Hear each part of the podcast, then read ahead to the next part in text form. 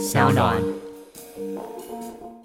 所以你最近在听这个灵魂相谈是？对啊，我都听一些非常冷门的 podcast，就是上个礼拜 SoundOn 的 tag。哦，你说别人的 podcast 冷门？我，我只能冷门，还不能不能这样讲。嗯，比较没有。等下我重讲，我重讲，比较我 我比较会听一些比较没有那么主流，抓或是或是那种你你讲你讲出来大家会马上 get 到的 podcast。就像我都在听瓜吉新资料夹。对啊，像我就没在听，像那些前几名我都没在听。我有名的有在听的只有那些电影教我的事。哦，好像就这样。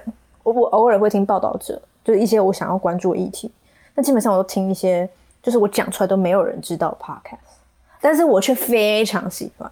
是哦，那你有听什么 SoundOn 原创吗？有有啊，我们的就是 SoundOn 原创啊。除了我们呢？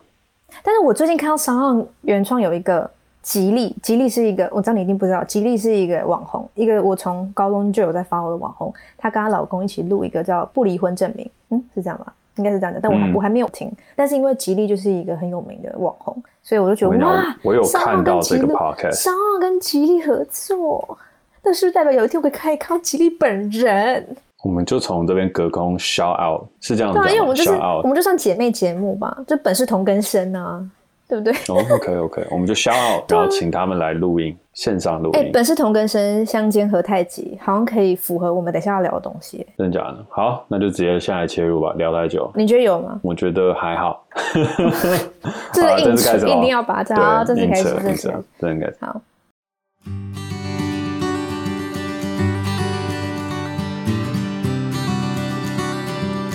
Hello，大家好，我是嘉凯，我是名导演，也是个创业家。Hello，大家好，我是 Katie，我是嘉凯的前员工。呃，我们将透过这档 Podcast 探讨人生当中的各种选择。若你遇见了一个选择，不知道该如何前进，那就来听我们的 Podcast 吧。同时呢，也欢迎你在 Apple Podcast 留下那些会让你困扰的选择，我们也将会在节目上与你一起分享讨论哦。好，那我们今天要讨论的选择是要怎么看待负评？哇哦，负评就是负面评论。哇哦，所以呢，这一集是一个酸民回应大会，是这样？算是，是怎么讲？算是会用一些 Apple Podcast 评，就是骂我的评论来当做一个范例啦。OK OK，但是还是，但是我没有说我们，但是我没有说他们是酸民哦，没有没有没有。OK，还是我们现在也要公开 shout 就是说，哎、欸，我们赶快再收集多一点的这种的评论，让我们这一集的节目可以越录越丰富，可以做第一集、第二集、第三集、第四集这样。你说你说收集一堆骂我的评论吗？对啊对啊对啊。你狠心哦。呃，好，那开始吧。哎哎，我来聊聊。等一下，啊、我必须说这一集很重要是，是我这集会揭露。一大部分的心路历程，在讲我为什么后来决定继续跟你一起录音。哎，真假的？真的，我因为因为我原本其实被那些负评影响蛮大的，但大家可能都会觉得说啊，你不要理他们，不要理他们等等。但我其实原本有真的因为那些负评，我就觉得我我为什么要受这些人的误解？就是为什么？嗯、就是因为因为 Apple Podcast 的留言机制是没有办法回应的，但。嗯，就是没有办法直接回复那个，就不像 YouTube 那样可以直接回。嗯，但其实这也是有好处啊，就比较不会引战啊，或是发生一些纠纷啊等等的。但就有时候就会觉得我蛮无辜的，等等的，然后就会觉得我以我的个性，其实我我不会想要出来跟他们呛下，就这不是我的个性。但其实我又非常被他们影响，而被他们影响的我也不是我能选择的。就回到上一集我讲的，就是我没有办法选择我遇到一些事情的时候那些情绪啊。但后来我是有一个经历一个一个疗愈的过程最后，决定我会跟你一起录第五季，这集也很关键呢。好啊，那就先来听你娓娓道来。好，好，那那我先讲一下今天的脉络。嗯，想想说，因为这集都要回应了，所以我就要逻辑一点。好，好，来来，就第一个我想要聊，就是人会想批评别人的原因是什么？嗯，就是我们为什么会留下负评？那我也去解读了网络上一些，嗯。一些有声望的人，或者是一些心理学家等等的，他们对于一些会留下负评的人，他们怎么想？那我们也可以讨论我们怎么想的。嗯，那第二个，我就想回到为什么我们会在意负评？OK，第一个是为什么人会留下负评？第二个是为什么人会在意自己被骂？这样，嗯，对。那第三个就是，我就想要来分析，就是我自己面对负评的过程，然后这个过程中也会提到一个。我自己在这些负面评论中研读出来的一个文化，就是厌女文化。OK，我不是说那些留负评给我的人都是厌女者哦，澄清一下，不是，但是。我觉得这些副评里面，跟我后来去阅读厌女文化这个主题的时候，我觉得有非常多类似的地方。但我不是说他们是厌女者，嗯、只是我觉得相似性非常高，这样子。OK。然后我觉得聊完这个之后，也可以来聊聊，你认为就是身为一个工作人物，或是在做一个内容 producer，背负副品是不是就是一个原罪？就是说你，你你既然要站在聚光灯之下，那你承受这些掌声，你就要承受这些 boo 啊 boo，你知道 boo 就是那种那叫什么嘘声嘘声这样子。Yeah. OK，现在脉络大概是这样。那老板觉得说这个脉络还行吗？非常好。有逻辑吗？正评一百分，直接给你 Apple Podcast 五星留言吹捧。好，好，好，好，我等一下就去留。然后这一集架构真好。好，然后我等一下也会就是用一些我有截图，其实我截超多的。我原本想说我截几个副评好了，然后结果一不小心就直接给他截很多，因为实在是太多副评。嗯，就你总共截了几张啊？七折，七折留言。哦。哎，八折啦，八折。OK OK，还好啦，不多啦。都超坏的，没有。但其实我是花到八折的时候，觉得我不行，我看不下去了，因为我在 我在继续截图，会吐血。因为因为我真的是截图截一截，我就突然就是，我就突然觉得就是怒火焚烧，你知道吗？OK。对，然后就觉得不行。好，来吧。好，就是为什么人会留下负评？然后我。我先讲，就是我每次查这些资料的时候，我都是一样，我就打这个标题：人留下复评原因，或是留下复评心理学等等的。然后我就会把第一页到第二页的所有的分页都打开，嗯，然后去找我觉得类似的资讯，我就合并，然后我觉得特殊的观点我就留下等等的。然后我就发现，就是就是至少我我浏览到的资讯里面，我觉得比较比较有知识含量，或者说比较真的很认真在谈论这件事情的，比较不是鸡汤文的。他们都导向一个结论，就是投射。嗯，就是他们说人会有个心理机制，就是投射，就是将自己内在没有办法接受的事情投射，或是转移到一个另外一个人身上，好让他们自己可以拒绝某个事情，这样子。嗯哼。那我有查到海苔熊，海苔熊也是我们的姐妹 Podcast，我一直在跟大家在那边称兄道弟，就是仗着自己是三号原创节目，在那边跟大家称兄道弟。就海苔熊，他有说。我在一篇他的文章里面看到他说，如果他们选择批评，就可以不用面对自己的自卑，不需要改变自己，甚至不需要设定目标。就他有讲过这句话，我是复制贴上这样。嗯，那所以这个其实跟投射也是有一个异曲同工之妙，就是你只要选择批评，你就可以选择不去面对某一些事情，某一些你不想面对的事情。嗯，然后我也查到另外一个心理学博士，一个日本的心理学家叫甲本博明，他说。当一个人觉得自己输给了心理的比较对象，或是认为自己再怎么努力都无法和对方平起平坐，就会开始产生贬低对方的心理机制，以拉近自己和对方的差距。这么一来，就可以快速恢复受创的自我评价。嗯，对。那我觉得这个甲本博明的说法比较不是投射，比较是自我价值感被摧毁而需要去补救。嗯，对。其实我从来没有去想过人为什么要留下负评，就是我也没有去想过为什么人会看不顺眼其他人。那这边的话，嗯、让我来，你要补充吗？补一下我的观点。你说，你说，你说。其实我蛮认同甲本博明说的，然后我也认同海苔熊所说的，然后投射的确也是一种、嗯、呃方式，但是我觉得其实我看待海苔熊他讲的这句话，就如果他们选择批评，就可以不用面对自己的自卑，不需要改变自己，甚至不需要设定目标这件事情，我的解释跟你的解释有点不一样，我觉得他比较不是像他所说的这个投射，哦、而是比较像是甲本博明所说的把别人拉低。呃，换句话来讲，我觉得海苔熊跟甲本博明共同所讲。一件事情跟叔本华在《人生智慧箴言》里面所所提到的事情都是一样的。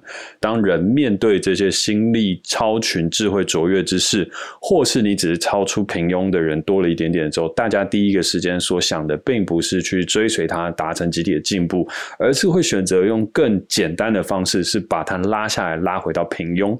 这个才是人类集体当中他们所要做到的事情。因为回过头来，当我们面对到与众不同的时候，其实以人类集体社会的本质来讲，他想做的东西就是我有没有办法去贬低你？因为我自己没有办法，就我先确认的事情是我没有办法成长啊，就我没有办法往上涨到那样高度。然后我也没有办法想要变成像你这样，那我第一个瞬间所想要去做的选择就是把你拉下来，把你拉到跟我一样的状态，就有点像是那个甲本博明所说的，就会产生出贬低对方的心理这样机制，以拉近自己和对方的差距。这么一来就可以快速恢复受损的自我评价。所以留下负评的人，往往都是产生了一定的防卫机制，就是我因为看到你的你的厉害，所以我的东西受损了，所以我更会要去发表这样的言论跟投射这样的东西出去。所以呢，我们才会去做出这样子的一个评论的事实。嗯，所以我自己看待这样的东西比较贴近海来熊跟贾本博明他们所说的东西是他们。借由批评一，我就可以不用成长；二的事情是我可以瞬间的修复我自己的那种自卑感。哎、可是我不知道，我觉得你你的说法的确可能是一部分人是这样这样子想。可是我自己会去回顾我批评别人的时候，就是我有时候会批评别人，但都是我就是私底下跟我的朋友抱怨。那我所能想到我会想批评别人的时候，通常我都没有嫉妒那个人呢、就是我只会觉得他的价值观我真的不敢恭维。然后我觉得这种价值观真的我真的不行。然后我就想要，我就觉得。他怎么会有这样的价值观呢、啊？这样我会这样想，可是我完全不想变成他。嗯，我觉得这边有一个有一个不同的事情哦，不同的事情就是我们说留下负评，哦，就主动借由贬低别人。来得到自身成长，跟你刚刚讲的那种私下的评论，这是不一样。Oh. 我们会去 judgment 嘛，我们会对某一些事情提出我们的 judgment，我们会说这是评论。嗯、我们评论这个人，譬如说这个人的价值观与我不同，他有他很厉害的地方，但是他会有他不好的地方，而他形成另外一个价值观，我尊重他，但是我没有想要变成他，这个所谓的 judgment。可是我们今天聊的东西叫做负评，负评的意思就是透过公开的评论去贬低别人的存在，以达到减损。他人的呃尊贵感，或者抬高自己的优越感的这样子的一个目的去做出发的这个行为，它代表什么？所以我觉得我们今天评论的事情是负评，OK，用公开留下来，然后贬低的为主，而不是私下在针对某些事情分析或评论的事情。哦、oh, 嗯，了解。好，那我刚刚所讲的那种，我们平常日常生活中会对别人有批评的那个，我觉得我们可以在。另外一些集数在讨论这样，那我们今天就 focus 在你会在公开的，嗯、比如说 Facebook、IG 或是 YouTube、Podcast，会去公开批评一个你不认识的人，对，或是你可能认识的这样子的事情，我们在讨论这个事情。对，OK，好，所以依照你的观点，你也觉得说你的立场比较跟甲本博明是比较呼应的，对不对？对，OK，因为我觉得复评并不会是。投射自己内在无法接受的事物，我觉得他比较更简单、跟幼稚一点。他就是想要去拉低这样子的，就我跟你之间的这个差距。然后同时呢，还有一个我的心理的防卫机制。嗯、你就是一定被触动了一些什么，你才会产生防卫机制，去留下这个负评跟攻击性的言论。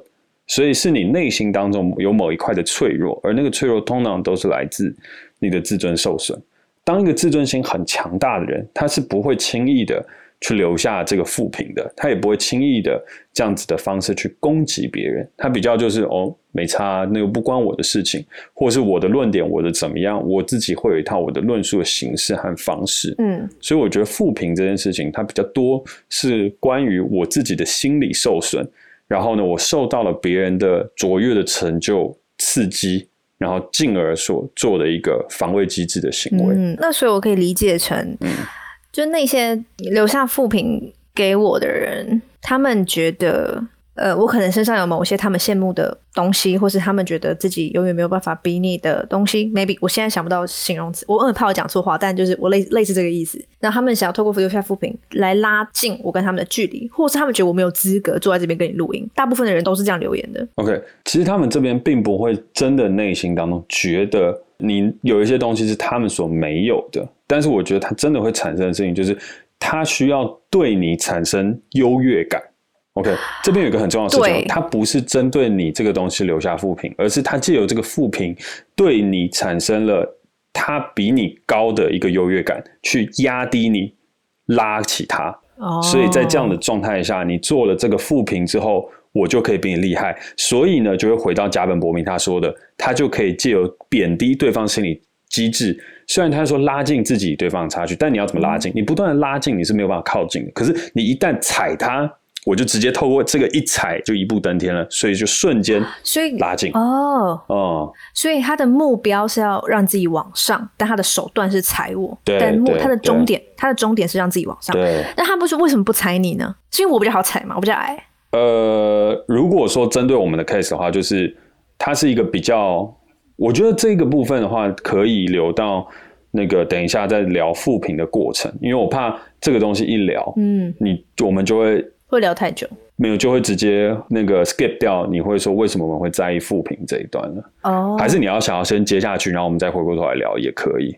但因为毕竟你刚刚都有逻辑性的叙述，所以我还是想说，对对对对，我不能破坏我今天的逻辑，我我今天逻辑一定要是最好的。好，好，好，那你就那我们先接下来往下，然后我们等一下再来讨论这个复评当中的一些东西和事情。那我可以把这个主题定成，呃，这些留下负评他的人，他们所选择贬低的对象，他们在选择这些对象，嗯的这个过程。嗯就是这是我刚刚想跟你讨论的事情，就是他们为什么会选择我？那我当然有一个我自己的解释，就是我刚刚有在刚大纲我在 brief 的时候就有说到，我我有认为就是这跟厌女有一些相关，但是我不知道你怎么想，所以也许你可以提一个跟我的观点不同的，就是他们会选择我，选择踩我，可能不一定只是因为我是女生，也有可能有别的原因等等的这样子。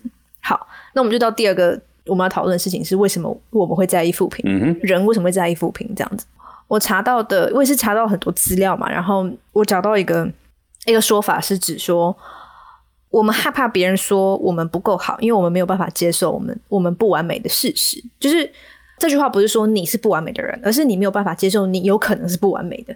然后我有查到松浦弥太郎，松浦弥太郎是一个我很喜欢的的作家，我看过他写了很多书，都是在讲一些人生的生活智慧的箴言，然后我都蛮喜欢的。然后他他就说。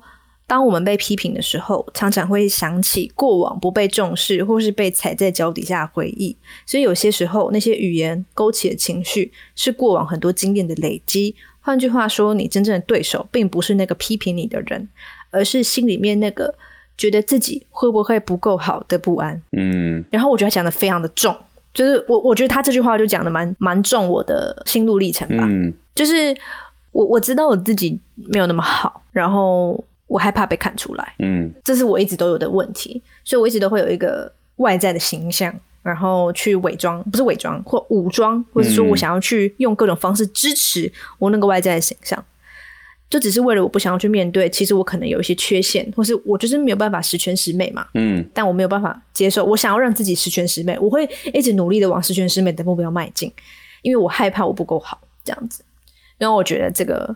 呃，蛮蛮符合我的我的内心的。然后还有一个是，因为我害怕我自己不够好的原因，也有可能是我心里面的那个价值感很不完整，所以我只能一直往让自己变得更好的方向迈进。我以为让我自己变得更好，我就可以变得所向无敌。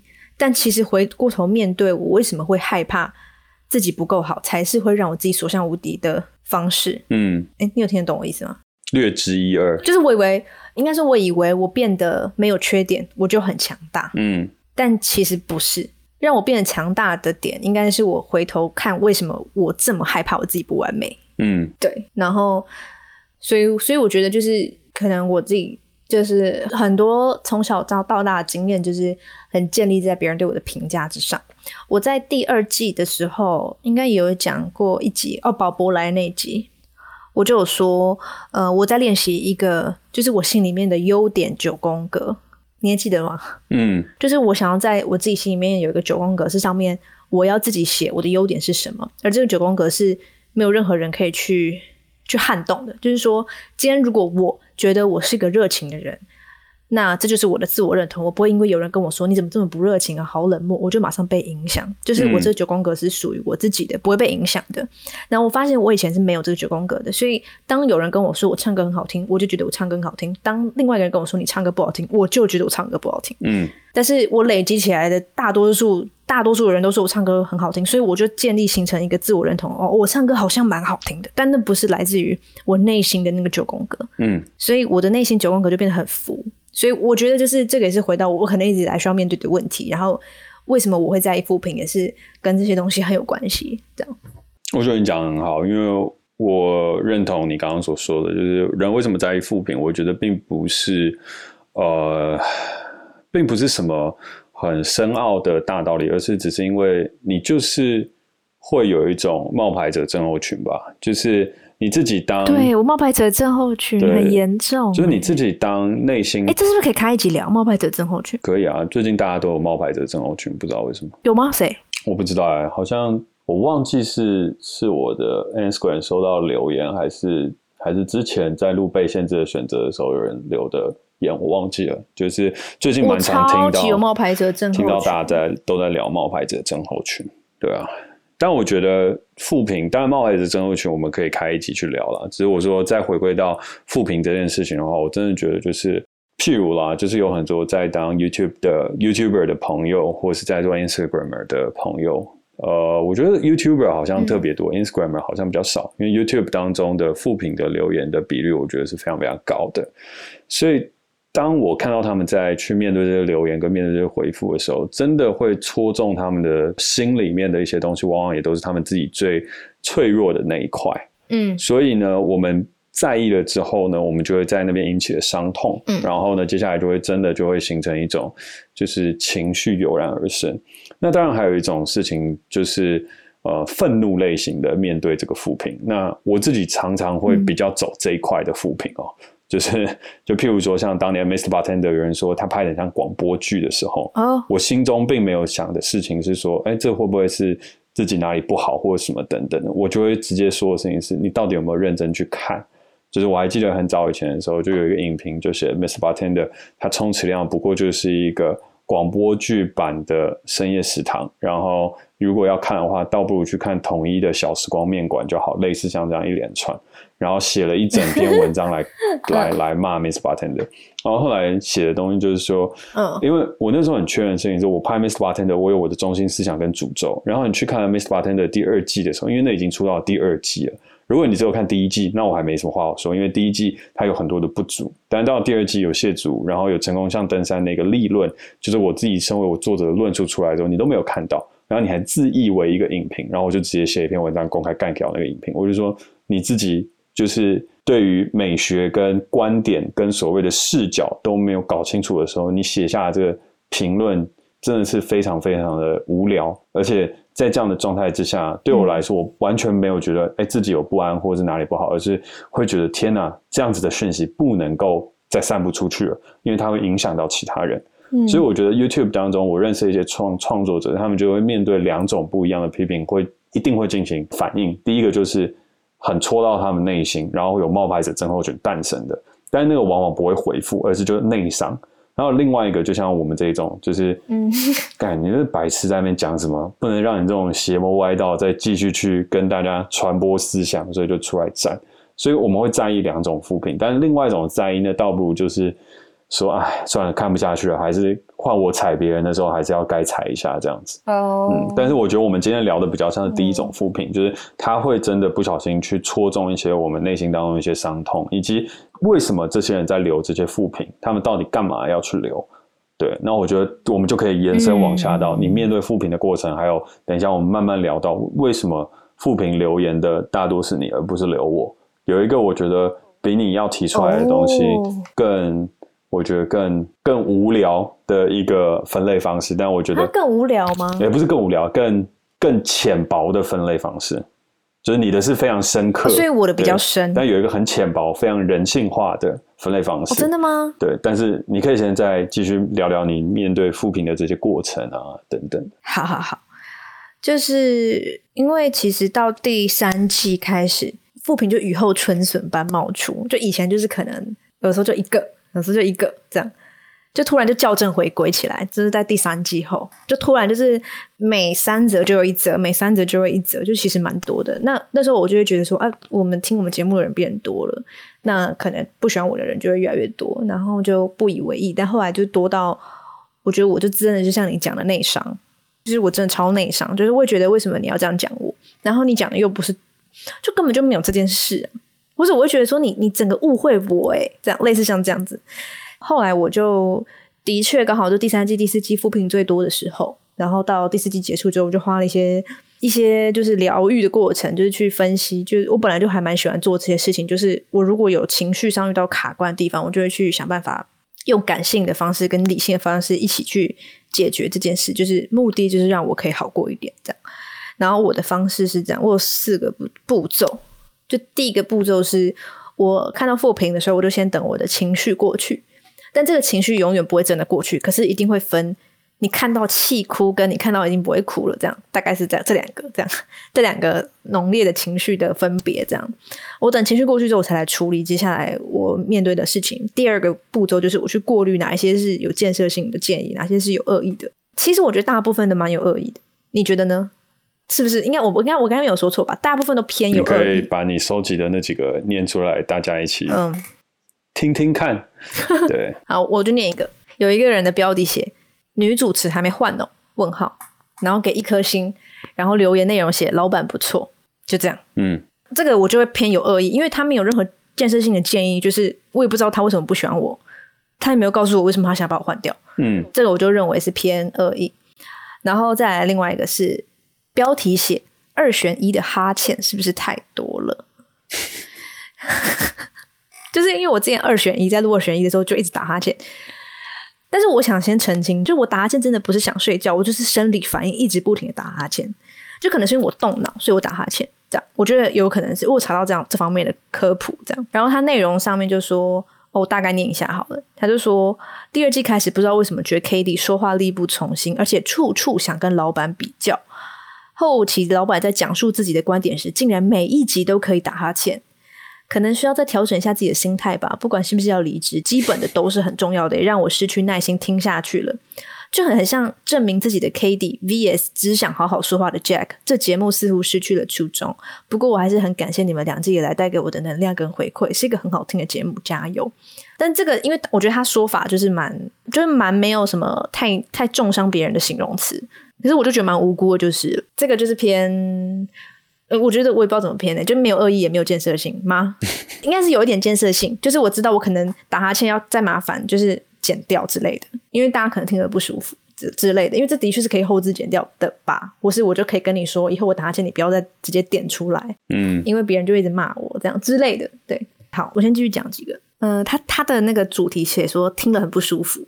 然后内容答案，第一次听你们节目就听了新的集数二选一，男主持人的声音很好听，讲话的方式也很可以接受，但女主持人讲话方式让人很不舒服。诶，明明就是假设问题，为什么不能针对问题本身来回答？一直反驳男主持人是什么意思啊？越听越生气，连一集都无法听完，直接取消订阅，太傻眼了。第一次写评论就送给你们，男主持人辛苦了。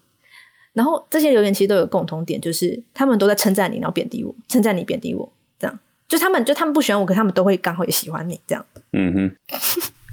然后再来练几个，就女主持的问题好多，就说没有那些选项，一直拖，很想卡掉。第一次听真的被女主持人大泼冷水，是在存心唱反调吗？都感受到男主持人心中的怒火了。讲不出内容就就真的不要硬录，态度有够轻浮，根本就是女友一直找男友找茬的样子，一点都不好笑。一度听不下去想关掉，还好男主持人思绪够清晰，才让自己有点内容。你真的要感谢你的伙伴。就是大家都在，就是大家真的都是在踩我捧你这样。就是我，我有时候就觉得说，有没有一个可以单纯骂我就好，然后不要捧你？好像好像没有这样，都没有吗？真的几乎没有。你看我自己往上看，对啊，都没有啊。你看，呃，主题受用，可以学习换位思考，可以让自己多了解资方的思考方式。Jack 有内涵，但刚听的时候会觉得有点严肃，又非常自我。哦，这有一点点在踩你，一点点。但 Katie 的思维还是一样幼稚自大，一直把焦点放在自己身上，对自己没说没有什么帮助，可以是负面教材。负面教材。然后两位主持人水准差太多，听了两集，感觉到男主持人阅历丰富有智慧，但男主持想讲的议题，女主持接不了。男主持提出另一种观点，明明可以好好讨论，但女主持人却选择防卫辩解。男主持人感受到防备心，就没再继续深入，白白浪费掉许多可以展开深度话题的机会。而且女主持人一直吹捧自己二十三岁成熟聪明，但讲的话明显幼稚又浅薄，令人不耐，听不下去。建议男主换一个搭档，也是个踩你，哎，踩我捧你的。嗯哼，对。然后另外我有截一个，他讲的非常长，我就不全念了。就是他前面是在算是他在分享他对于我们节目的心得，没有什么在基本上没有在批评我们任何一个人，但他就有说一个个人建议，这样个人建议。Cady 不要把重点放在网友会对你说的话有什么看法，应该把重点放在怎么坚持你的论点和 Jack 并出火花，这样才会精彩。我自己觉得应该没有什么人 care 你被网友说什么，只要节目能学习到东西就好，加油！这样。然后因为这则留言其实如果是在早一点出现，我应该会觉得哦蛮有建设性的。但是因为那时候我正值就是负评校正回归期，就是非常非常多。然后我看到这个时候，我就觉得很无辜，就是。就是我没有办法控制我会会不会在意啊？就是我如果很在意，我就会在意到心情也不好，我也没有办法继续录音啦，等等的，就我会觉得说，听众不在意我被怎么骂，可是我在意啊。嗯，反正我觉得就是大部分，我觉得留言都偏，呃，我觉得就是即使是有建设性的，但都还是会有些恶意。就是会觉得，就是我要被换掉等等的这样。那其实他们带着建设性的建议的地方，就是比如说像逻辑的部分，我就一直有在努力的精进我自己，因为我都知道我自己逻辑比较不好，嗯，所以我就想想办法，就是在每次开录前，我自己都顺过一遍我想讲的东西。但每次开录，我还是因为紧张，我就会讲话语速变很快，然后逻辑乱掉。但是我是有吸收这些建设性的建议的。但是等我吸收这些建设性的评论之后，接下来就是我就到了我的最后一个步骤。就是我要怎么去处理，就是这些恶意的评论，就是我要找到一个我理解他的方式，不然我永远都过不去。嗯，然后我就发现说，就刚好那时候我在一直我都对两性议题非常有兴趣，但那时候我就接触到了“厌女”这个词，然后我就去认真的去了解关于厌女是什么，我就发现其实这些评论里面有跟厌女者的思维类似的一些状况，但我当然会等一下会提出我的观点，我不会就是平白无故就诬赖他们是厌女者。但我可以先跟大家讲一下什么是厌女，这样。嗯，我之前是呃听了一个 podcast 叫 Queerology，就是 queer queer 就是 Q U E R，就是酷儿的意思。那它是 ology ology 就是知识，所以就是酷儿的知识的一个 podcast。那它里面有花了三集在讲厌女，然后我非常推荐，就是对两性议题有兴趣的人可以去听那个 podcast。我也是在里面收吸收到非常多我对厌女的理解。那它里面讲厌女的时候，就用了一本书叫《不只是厌女》，是一个。呃，一个叫做叫凯特曼恩，他写的一本书。那那个 podcast 里面就是用这本书，就是对于厌女的理解去介绍厌女这个概念。然后，因为以前我都只知道父权啊、性别不平等啊、玻璃天花板啊这样，就是我以为这些东西都是类似的东西。但是我去了解厌女之后，才发现哦，它其实是一个非常幽微的社会现象。这样，那那个 podcast 里面就有提到，就是我们所身处的这个父权父权社会。如果父权社会是一个呃立法机关，就是说我们就是在这个父权社会诞生的，所以这是一个立法机关，它是用嗯，它是有点像宪法的概念。如果父权是宪法的话，那厌女思维就是执法者，就是他就是负责把呃父权体制下的任何东西去执法到生活里面的细节，就是让生活里面也可以充斥父权的秩序，那就是厌女在做的事情。所以那个。Podcast 里面就是说，厌女她其实并不是一个情节，她不是讨厌女生这么简单，它是一个社会工具，就是你可以在任何时刻，呃，为了自己的性别权益，然后使用厌女这个功能，然后让你可以在当下获得你的性别红利。嗯。那所以说，厌女在执法的过程是这样，因为父权体制就是它规定男生要有男生的样子，女生要有女生的样子，然后父权就是崇拜阳刚，贬低阴柔，所以男生就是要阳刚，女生就是要阴柔，所以只要你依照这个规则玩这个游戏，女生当一个阴柔的人，男生当一个阳刚的人，两个性别都可以得到好处。嗯，这样这就是父权体制在在做的事情。那所以厌女者呢，就是为了要执法嘛，他就是会处罚一些，比如说，哎。男生该阳刚，但男生如果阴柔了，也要被处罚。女生要阴柔，女生如果阳刚了，女生就要被处罚。大概是这个概念。所以就是他就是要防止大家不要越界。那所以说，再更进一步一点讲呢，就是说。父权体制会希望男生可以提供阳性的商品，然后女生可以提供阴性的商品。阳性商品就是像什么？就是比如说做决定啊，然后你知道横冲直撞啊，然后勇往直前，嗯、勇往直前，这就是比较阳刚的的一些行为。那女性要提供一些比较阴性的商品，就像注意力、爱、关心、耐心等等这些情绪，就是呃父权体制下认为女生身为这个性别角色应该要去做的。当然也包括比如说生育也是一个一个事情。那这个可以再另外讨论，因为其实像。有很多国家在讨论堕胎的时候，都是全部男生来讨论要不要堕胎，要不要合法化，就是所有男生来决定一个女生的身体要不要生下这个孩子。嗯、对对对，这其实就是一个很父权的事情，就是女生没有办法决定自己的身体能不能生下这个小孩，这是这也是其中一个这样。然后我就发现，这些这些骂我的人，就是他们说我自大，自大其实就是一个还蛮阳性的商品吧，对不对？就是我自大，然后或者说呃，我我都没有认真听你讲话。然后我在打断你，然后我注意力不足，一直打哈欠，然后或是嗯、呃，我的态度不好等等的，其实就是在都是在攻击我不够阴性的地方。然后或是更早以前的一些留言就有说，呃，觉得我的想法太多，然后他们其实没有想听我的想法，他们只想听你怎么想，那怎么想，因为想要听你，你觉得你的想法比较有智慧等等，那个是很下面，就是我就没有往下翻，但那是我印象中他是这样讲的。嗯、那这个也是在讲说我。我并没有就是做好我该做的角色，就是乖乖的听你讲话，然后问该问的问题就好了。然后我就发现，就是因为我不符合，就是可能一个女性该有的样子，所以我我被攻击了。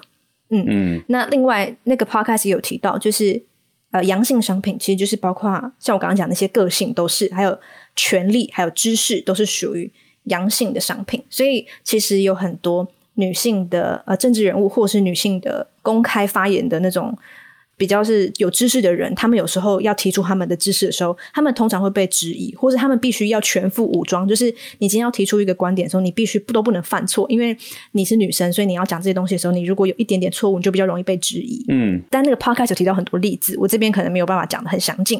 但就是说，今天如果是一个男生，他出来讲他自己的想法，他比较会被这个社会接受，他可能会有点讲错。嗯，大家不会觉得有这么严重。但一个女生，她也是讲一样的议题，有一样的知识，她就必须要全。副武装就都不能讲错，一定要逻辑很好啊，知识很好啊，因为你一定要拥有这些东西，你才能出来讲话。因为知识本来就是属于男性的商品，嗯，那所以所以说很多人并不知道自己有厌女的思维，因为我们从小就是在这样父权体制下长大，所以就会很容易像我就会想要去扮演女生的，男生会想扮演男生，这些东西都是潜移默化、非常非常优微的，嗯。那我自己分析到，就是这些攻击我的人，就是因为攻击我不够阴性，而厌女刚我讲她是执法者，所以她是要透过攻击或打压，而且不同程度的处罚，有些是建议，就是她有分，就是呃建议就只是比如说有些人会说，哎，你裙子不要穿那么短。这只是良善的建议，一般的建议到攻击，然后抨击都有很多不同属于厌女者的，就是要打压女性的方法。那我就有发现，这些人他们可能自己也不知道自己被呃一些性别的意识所影响。那他们对我说的这些话，那我就发现，如果我就因此被他们打压了，那我是不是就回到了父权体制下的那个结构？女生就乖乖当一个女生。我原本也不想继续跟你录，我就回去当一个乖乖的不讲话的人。那我就符合了他们所认为的理想的。哦，换掉女主持人，或是对，就是你不要录，你就不要，你没有内容你就不要录，等等的这些评论。所以我后来就觉得，呃，应该说我没有觉得我有很大的使命要为女性做什么事情，但是我知道那样子的女生不是我想要被定义的，嗯，所以我还是出来了。这样，那这是我自己后来分析，呃，我找到了一个我对于这些恶意评论的的方法，然后这个方法非常说服我自己。然后我有跟一些人讨论，然后他们也会觉得说，哦，对，就是你听你讲，我才发现有时候我会有一些厌女的状况。但我觉得厌女不并不是不好，因为我刚刚有讲厌女，厌女是一个工具。因为如果女生当好女生，男生当好男生，我们都会有性别红利。所以说，有时候你在一些时刻，你利用一些，比如说有时候像在杀价的时候，女生撒个娇跟男生撒个娇，谁比较容易杀到价？就是这个就是一个在利用厌女的。一个工具，那我就觉得说这是一个社会现象，然后只是以前我并不了解的时候，我会深受这个东西之苦，嗯，然后我现在了解说，虽然他们不一定会觉得他们自己是厌女者，因为大部分人听到厌女都会觉得说，哦，厌女就是讨厌女生，但其实不是，就是他们是讨厌女生不像女生，不是讨厌女生，但如果女生像女生，他们就觉得 OK 这样，但是他们，我也不是说在指控他们是厌女者，只是我觉得我用这样子方式理解，我就度过了。我的情绪的低谷，嗯，然后我也会觉得自己有一个不一样的的感觉，就是因为正因为如此，我更不应该不说话，嗯，就是正因为如此，我更要继续出来讲，就是让自己身上有更多阳性与阴性的特质，然后去展现不一样的女性的特质，女性的样子。哦，那还有没有什么要？我觉得我刚讲的还，我觉得我刚讲还没有逻辑，我是不是要被骂了？不会啦，我我先稍微稍微整理一下，就是我觉得刚刚 Cady 从最开始，呃，从我们为什么要聊复评这件事情，就是为什么会有复评，然后为什么我们会在意这个复评，然后到最后延伸了他自己面对复评的这个过程，然后从这几个复评当中，还有从过往的一些呃经验当中去总结出了复评里面他可能看到的一些厌女的文化。那当然，这个厌女文化呢，它并不是我们一般所想象的那种纯粹女性主义当中，我们可能会去聊到的关于平权的这个权利上面的这个意志关系跟结构。它比较更多的事情是，它反映出了一个男性跟女性各自的一个既定的一个形象。然后有符合这个形象，他就会获得相应的一个性别的红利。那这个厌女的本身呢，这个性别红利和在呃，面对性别正确这件事情，它其实也是不分男女的，就女生也有可能产生厌女的情节，嗯，那男生当然是很多厌女的多数，但是也有所谓从厌女衍生而来的厌男，就是男生对于某一些阴柔特质的男生，其实也是并不是那么样的喜欢。那我觉得燕女文化当中有一个很重要的特质的事情，就是其实就也从 Cady 当中留言里面可以去看到，其实有一些留言的口吻，它并不是呃以男性的角度去留言的。我觉得有一些是反而是比较偏女性的口吻，从中去做讨论。所以我觉得这跟以往当中这个。我们传统认知的厌女大多是由男性发起的，是很大的不同。你会看到有很多女生其实期待的事情是，呃，一个女主持人她应该要像一个女主持人的样子，她应该要更多的倾听，更多的提问，然后比男性来的更多的专注去做好一个引导也好，或是一个相对应的一个角色都 OK。那回过头来来讲，其实大部分在呃以前当中，一个女主持人或女司仪的形象也都是这样，但是在近期当中，譬如说像是小 S。要这样的一个主持人，他有在用了一些不同的方式去表达自己的态度，但是他同时呢，也有符合某一部分的女性特质，所以他把这两块的东西穿插的使用非常好，去创造出了另外一块的文化。嗯，好，可是回过头来，当我们把 Cady 这整块当中论述整理完整了之后，我自己去看待这个负评，我说我还有一个比较。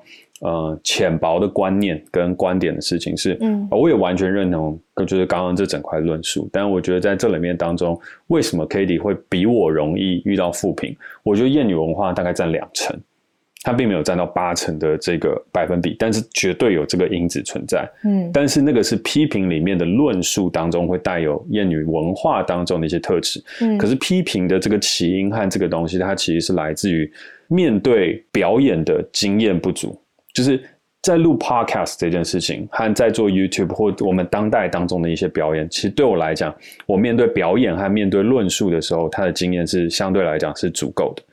但是在做这个足够的东西的时候，有代表说我说的事情一定比 Cady 好吗？其实不一定哦。嗯，你会发现我会用一些刻意的方式，或是相对模糊的语句，嗯，去带过某一些的重点，嗯，或者是去包装自己对于某一件事情的认知。嗯，我会用一些比较高雅的词句，然后我会刻意在某一个地方设计一个断点，或是我会想要在什么样的地方再反推出什么样的事情，或是去掌握某一部分结语的状态。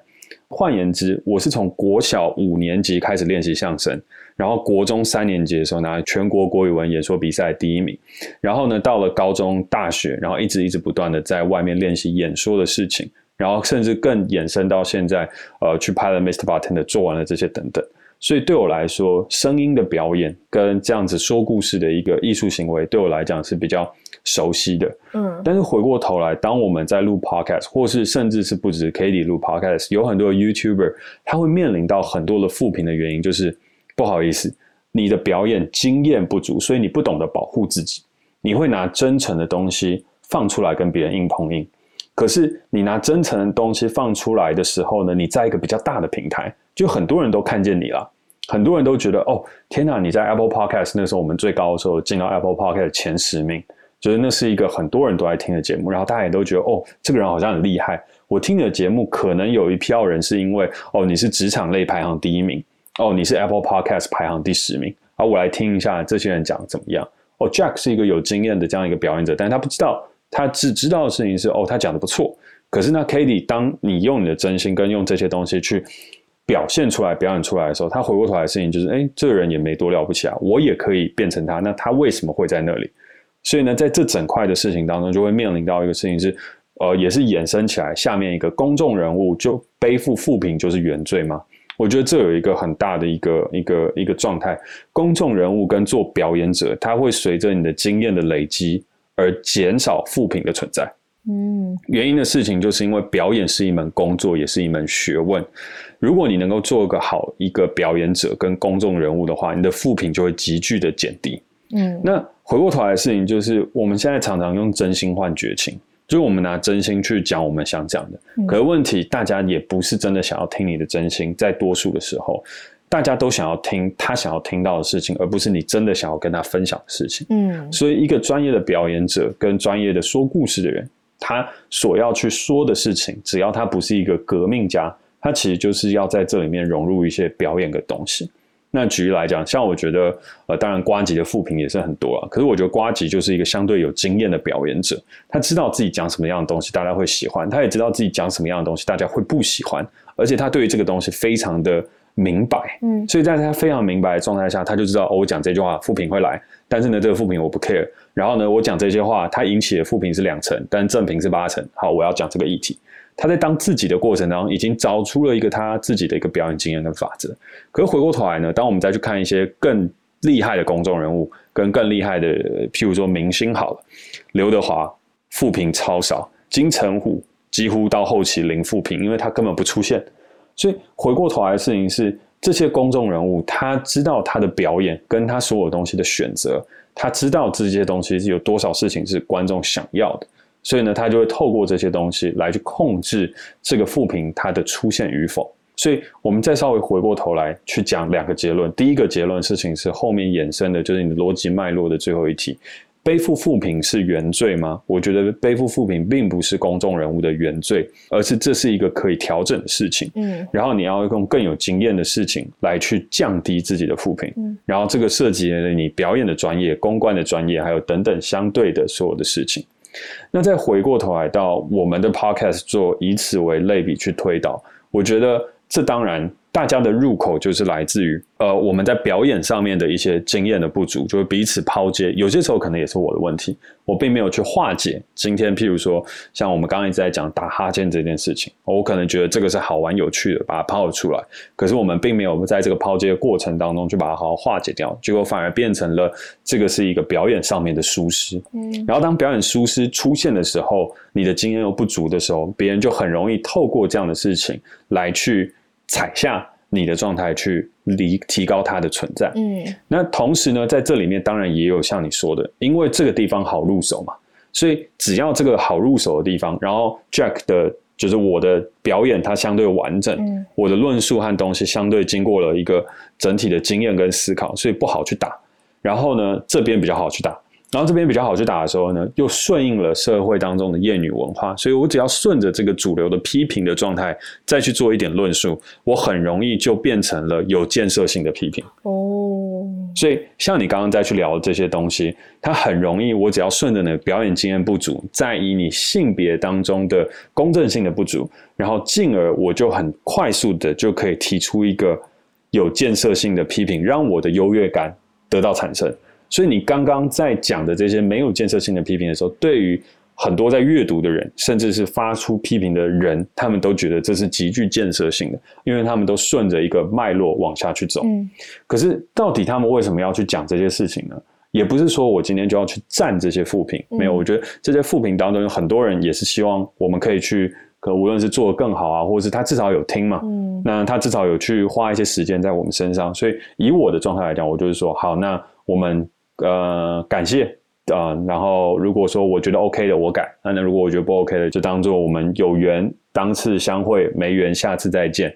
好，可是回过头来的这整件事情，我觉得是说，他的负评在再去再去留的过程下，他不单单是对于我们的，嗯，他也是会对于自己的一个小小的满足啦。嗯、可是这个满足当中，也不见得它全部就都会是。都会是错的，因为就像可能八二法则当中去讲了，八成他可能有一些呃自己的想法，但有两成是我们必须要去思考跟反思的东西。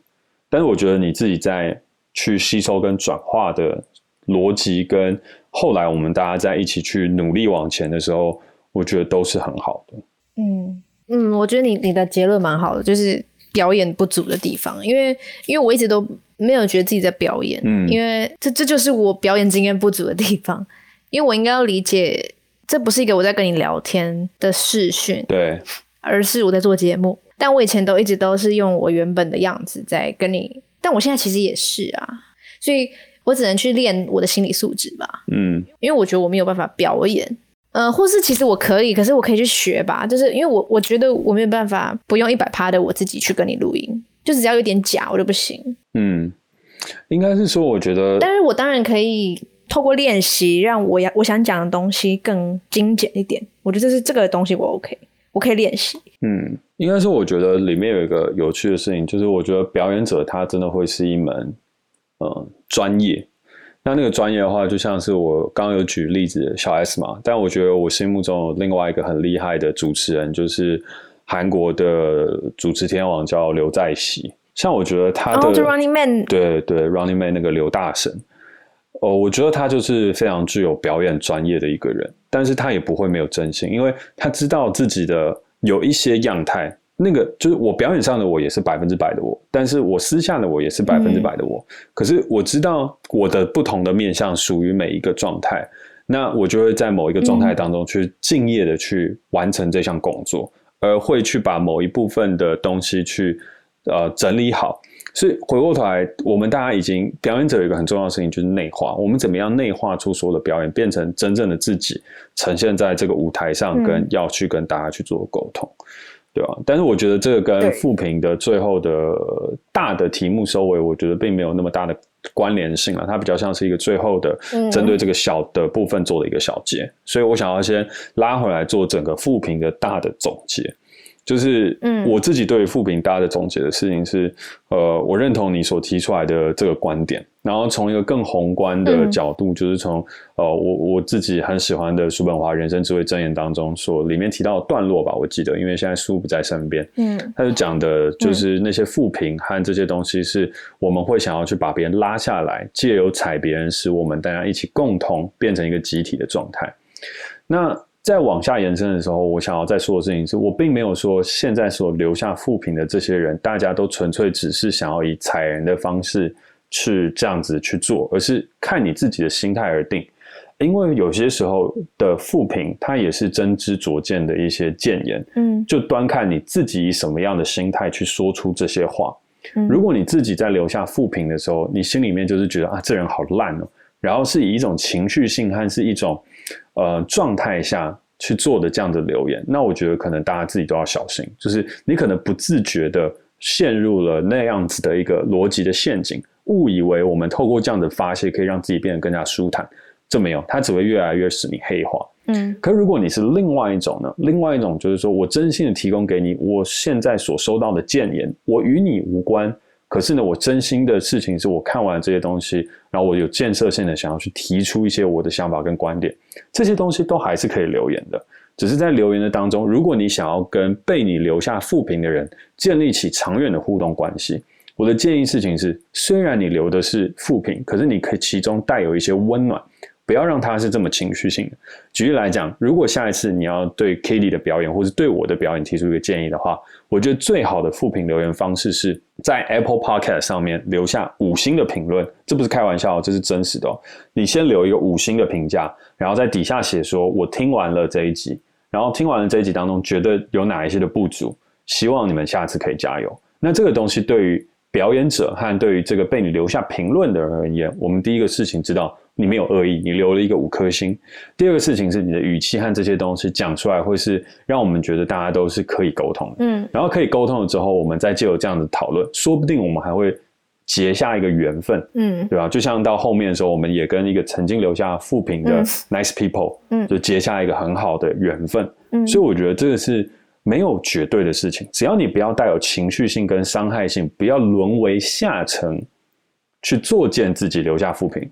那其实透过这些评论，就算它是负面的也好，我们都可以产生更好的沟通。嗯，非常好的结论。那身为身为开开局的你，有没有什么样的东西最后想要跟大家分享？嗯，其实我我觉得就是你刚刚讲到就是表演不足的这个，好像你之前在第一季的时候就有跟我提过，然后我自己也有去做思考。然后，但我我也会觉得说，哎，这东西好像是我可以再花时间去学习的。就是像你刚刚讲，怎么去做内化？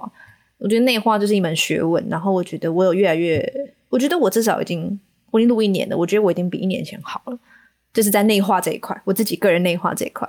然后，我也觉得，就是我们今天讨论很多，就是人为什么留下负评？那人为什么会在意负评？然后我觉得都也也帮助我，更多去思考我跟负评的关系。但至少现在我已经找到了一个我跟负评相处的方法。然后也至少我现在看到负评，我不会情绪起伏这么大。然后我遇到的，我现在所看到负评，其实他们都就是换汤不换药，就至少在我心里面，就我已经看过类似的言论，我比较不会那么再受伤一次。但除非就是又会有新的，就骂我一个我从来没有被骂过的一个新的形容词或者什么，我觉得那可能到那时候我才能去去评断我到底有没有对于负评变得更强壮。但至少现在就是我面对类似对于我的形容的评论，我觉得我已经可以算是可以好好相处了。但我觉得你今天讲到表演不足，也是我可以再去思考的部分。好，嗯、那我们就一起精进我们的表演，嗯、并在这节目的。呃，尾声的时候呢，还是要跟大家讲了。虽然我们今天这一集在讨论负评哦，但是呢，其实呢，我们更欢迎的事情是五星的正面评价，嗯、不会说我们只做一集负评，我们改天也会做一集正评相关的节目。嗯、只是因为负评总是比较容易被在意嘛，并不会是说大家。称称赞我们的，我们都没有看到，不是，只是因为有很多人都不知道该怎么面对负面的评价，嗯、所以我们今天特别做了这一集。然后非常感谢在所有评论里面，可能百分之九十九的这些人，就是都给我们留下五星的留言跟评价，因为我们每一则留言都有非常非常认真的看，然后每一则都非常的感人跟窝心，也是支持我们继续再录下去的动力。那非常非常感谢说留下五星评价给我们的朋友。然后呢，想要跟说留下负评的朋友说，就是如果下一次有想要留下一些建议或一些想法的话，也可以从五星先开始做一个开端，然后后面呢，用比较冷静的言语，然后去叙述一些你们的观点，然后呢，接下来我们就会以一个善意的方式，我们大家形成一个社会正能量的循环，一起为这个社会缔造更多的美好事物。嗯，好了，那在节目的最后呢，还是要再次分享我的一个信念。那就是，这世界并没有唯一的选择，也没有绝对的道路。没错，生活是一道道申论题，而我们永远有机会去探索不同的解答。而若你有想要收到我每日所撰写的电子报，或听见更多不同的想法，欢迎加入我所经营的线上沙龙俱乐部——徐家凯共创实验所。相关的链接都有在节目的资讯栏中哦。而若你有内容产出的接案工作，也欢迎随时私讯我的 IG，我的 IG 也在下面的节目资讯栏。我现在是一个自由工作者。好，我是嘉凯。我是 Cady。如果你喜欢我们的节目，欢迎在 SoundOn 上面订阅我们。有任何想跟我们说的话，也欢迎在 Apple Podcast 给我们评分加留言，或是透过底下连接私讯给我们。那我们下次见，拜拜。